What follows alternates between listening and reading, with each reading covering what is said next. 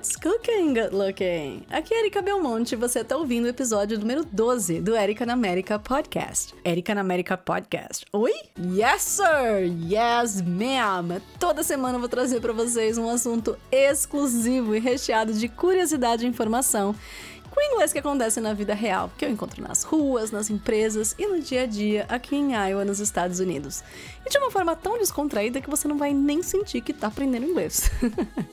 não se esqueçam de assinar o feed e acompanhar o Erika America Podcast toda semana nas principais plataformas.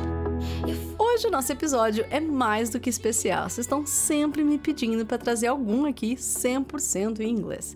E a razão de eu não poder trazer isso com tanta frequência é que eu tenho os meus English Bites, que são áudios como esse daqui, que escrevo, gravo e envio três vezes por semana no WhatsApp, junto com a transcrição, por apenas R$ 24,90 por mês. Se você tiver interesse, acesse agora englishbites.com.br e cadastre o seu e-mail, porque agora em novembro eu vou abrir uma nova turma, ok? Bom, mas trazer um episódio aqui de vez em quando para os nossos podcasts não tem nenhum problema. Acho que a minha chefe não vai brigar. so let's get it started, guys. Our episode today will be totally focused on one single thing drinks, beverages, non alcoholic, and also alcoholic stuff. Booze. That's right. Booze, booze, and more booze. Booze? What the heck is booze, Erika? I've never heard of this before. Guys, booze is a slang word for alcoholic drink, just like beer, wine, and so on. I came here today to share some very interesting vocabulary, real life situations, and why not some experiences, right? So, whenever you see or hear the word booze, well, you should write booze as B O O Z E booze. So they're talking about something alcoholic, right? Let me give you a couple of sentences.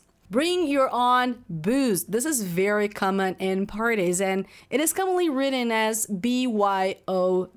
So every time you see BYOB, bring your own beer maybe or bring your own booze. Or what's your favorite booze? You can say, Ooh, I love cocktails. Now, something interesting. There's a grocery store here in Iowa called Hy-Vee. It is very similar to Walmart, but I'd say a little fancier and, of course, more expensive. well, there's a special department inside called Wine and Spirits. And the first time I saw it, I was like, um, beer, wine, and spirits? Spirits like ghosts? it doesn't make any sense. Guys, I got really, really curious about that word in that context. And yeah, every time I see any word, something that calls my attention, especially after realizing it is very common, I check the meaning, like in English, of course. And with the word spirits, it wasn't different. And by the way, my favorite online dictionary is merriam-webster.com, and that's what I found. Spirits, distillate, such as a liquid containing ethanol and water that is distilled from an alcoholic liquid or mash, often used in plural. In other words, spirits is the same as distillate drinks. The term spirit is also referred to as liquor, and it's liquor, not liquor, but liquor. You probably heard of liquor stores in your life, right? If not, liquor stores are places in the USA where you go to buy all kinds of alcoholic beverages. Well, now I just share some types of spirits with you guys so you'll be able to order whatever you wish in case you want or can, of course. And you know what? I'm pretty sure that this type of vocabulary you will learn in a blink of an eye. right? so come on. First one is whiskey. And just out of curiosity, you can write whiskey in two different ways, okay? I'll just leave them in a transcription, but in case you're super curious, when you write W H I S K E Y, so K E Y, the end, and the other one is just K Y. So we have two types of whiskey, brandy and scotch. Well, in case you don't know, brandy and scotch are both different kinds of whiskey, okay? And guys, I'm not going into details here because it is all too technical.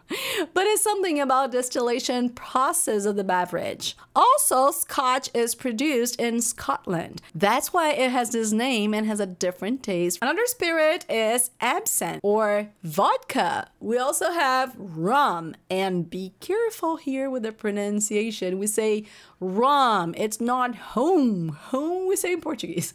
In English we say rum. We also have tequila and we have the gold tequila and the silver tequila, okay? We also have sake. So sake is in Portuguese, okay? Sake is in English. Okay, what else? Uh, cognac is also a type of spirit. Um, gin, cachaça.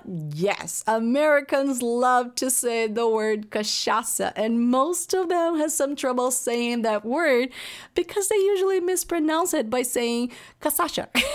and there's also liquor like Amarula or Jägermeister. Okay, now just give you a short list of cocktails. If you don't know, cocktails are the same as they are in Portuguese. Yep, a mixture of some alcoholic beverages and other ingredients like condensed milk, fruit, sugar, and some other things. So we have Moscow Mule, also known as vodka buck. This is a cocktail made with vodka, spicy ginger flavored beer, lemon juice, and served on a copper like mug. Sounds like yummy, doesn't it? Because yes, it is very yummy. Another cocktail we have is Bloody Mary. Yeah, one of the most horrible things in this world. Yes, it is, of course, in my opinion. That's a cocktail made with vodka, tomato juice. Yeah, you heard me right. Tomato juice in a cocktail. Well, there's also lemon juice, Tabasco sauce, salt, pepper, paprika, Worcestershire sauce, and some other surprising ingredients. It is considered a nutritional breakfast and the best cure for a hangover. Ugh.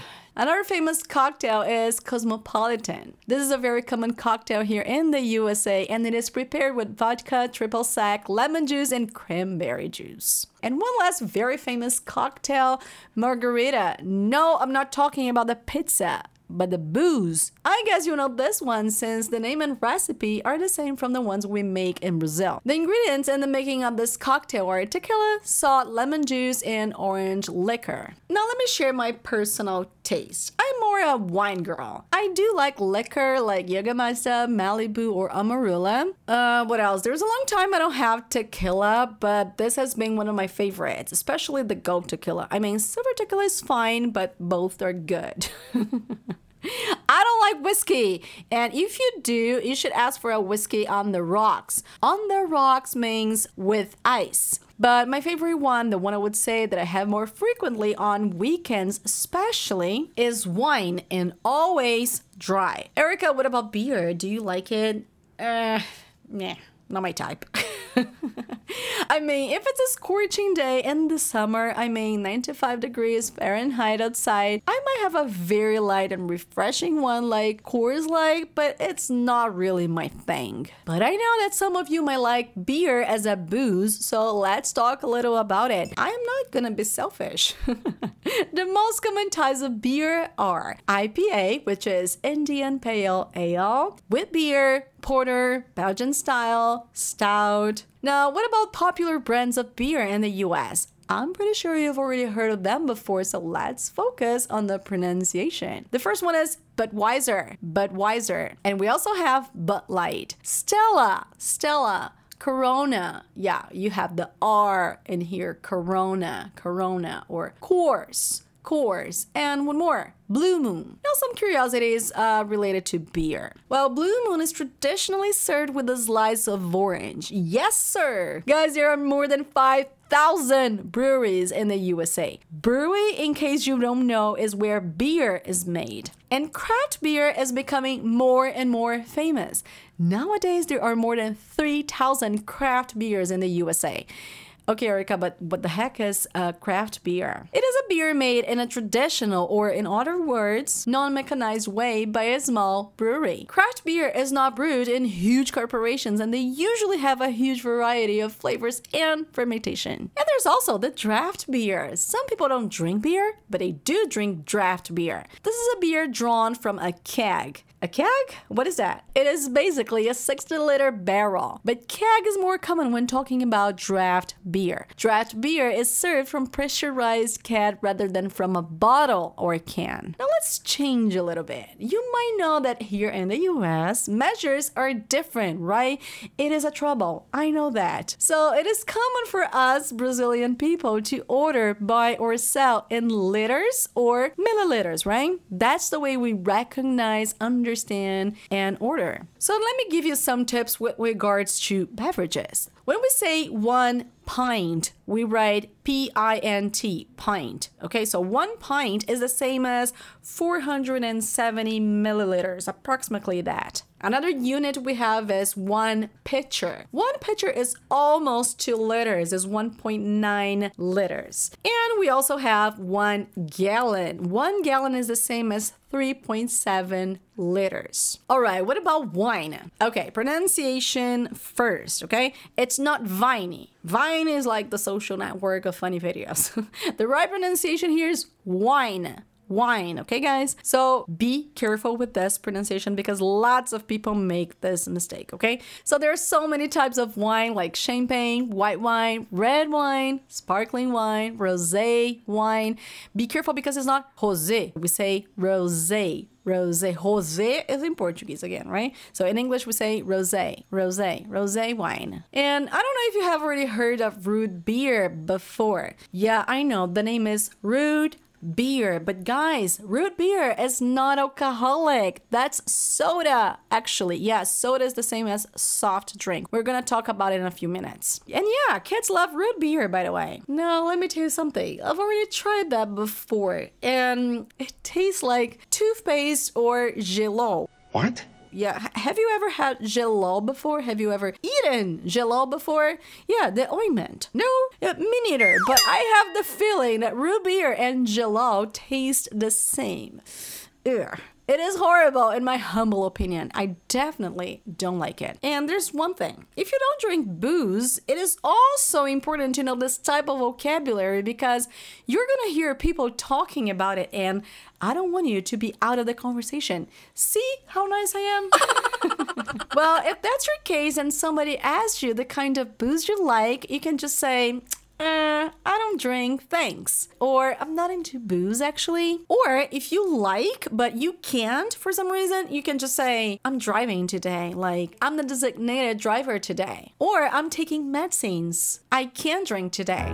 Alrighty, enough of booze for today, right? Now let's talk about some non alcoholic beverages, and I'll start with the simplest and purest one water. Yep, calm down. Is it? I know that water is too obvious, but I brought this one specially for those people who pronounce it the wrong way. It is not water, like a man's name. It is water. Water. At a restaurant, you can ask for sparkling water, carbonated water, or seltzer water, which is the one with bubbles. Or if you prefer, you can ask for still water or drinking water or spring water. That's the regular one. And there's still the option that many Americans go for that, which is tap water. The tap water is that thing on your sink where water comes from and you use it to wash the dishes, for instance. Yes, Americans ask for that because tap water is potable due to a treatment it goes through before coming out of their sinks. But let me tell you one secret. May just ask for water and they will bring you the one from the fountain drink machines. Yeah,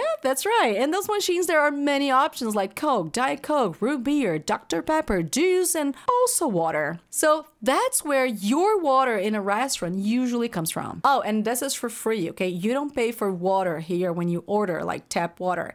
In case you prefer the bottled ones of this option, you will have to pay. And before I forget, there's also scented water. You can find these in Brazil now, but it's not as common as it is in here. There's a brand called LaCroix, and it commercializes scented water, which is basically water with different smells and flavors like coconut, peach, lime, cranberry, and so on. Alrighty, now let's talk about milk. So first of all, pronunciation, we don't say milky, but we say milk. I know, for us Brazilians, it is super common to order milk with coffee, especially for breakfast, right? It is so good. Do you like it? Well, I must tell you that this is not common in here whatsoever.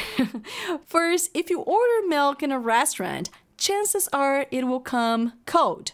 Yep, if you want it warm, so make sure to ask for it. Erika, how come they're not used to drinking coffee with milk? They're not. That's cultural. They do have something called latte, which is similar. it's like a full glass of hot milk with a shot of espresso. So, in the end, it's just a darker milk.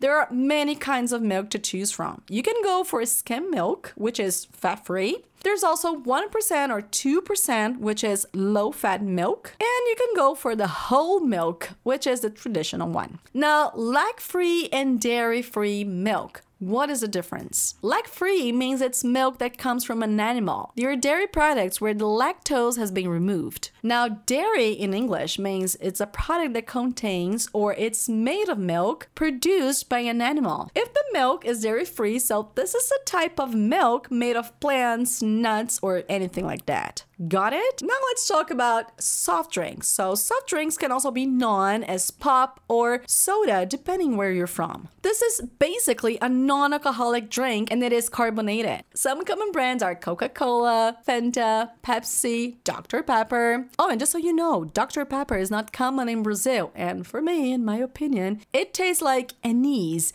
if it makes any sense. One more. Let's talk about juice. Yeah juice. It's not juicy or juice, but juice. Juice. You drink juice. So repeat after me juice. One more time juice. That's right. Now let's go again in case you forget juice. That's called brainwashing. well, the juice is the liquid you extract from some fruit, and why not vegetables, right? Fun fact now, it is absurdly hard to find freshly squeezed juice here in the USA. I mean, I've never found that in Iowa and I have no idea why since it's too simple to make. Yep, Americans usually drink juice, juice, from boxes or bottles. At the supermarket, you find dozens of options, colors, types, prices, and so on.